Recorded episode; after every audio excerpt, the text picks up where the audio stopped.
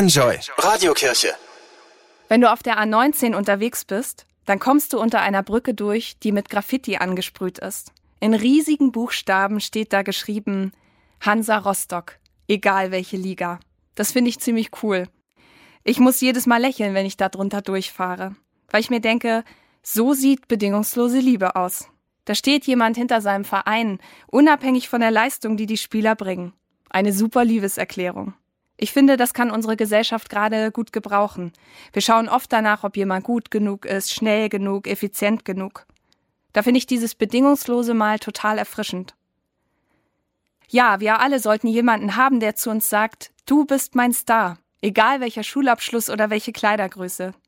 Jemand, der an unserer Seite ist durch alle Erfolge und eben auch Misserfolge im Leben hindurch. Manche Leute sagen ja von Gott, dass er uns genauso liebt, wie wir sind. Der würde vielleicht auch an eine Autobahnbrücke schreiben, du bist toll, egal welche Liga. Die Radiokirche bei Enjoy. Alle Infos unter radiokirche.de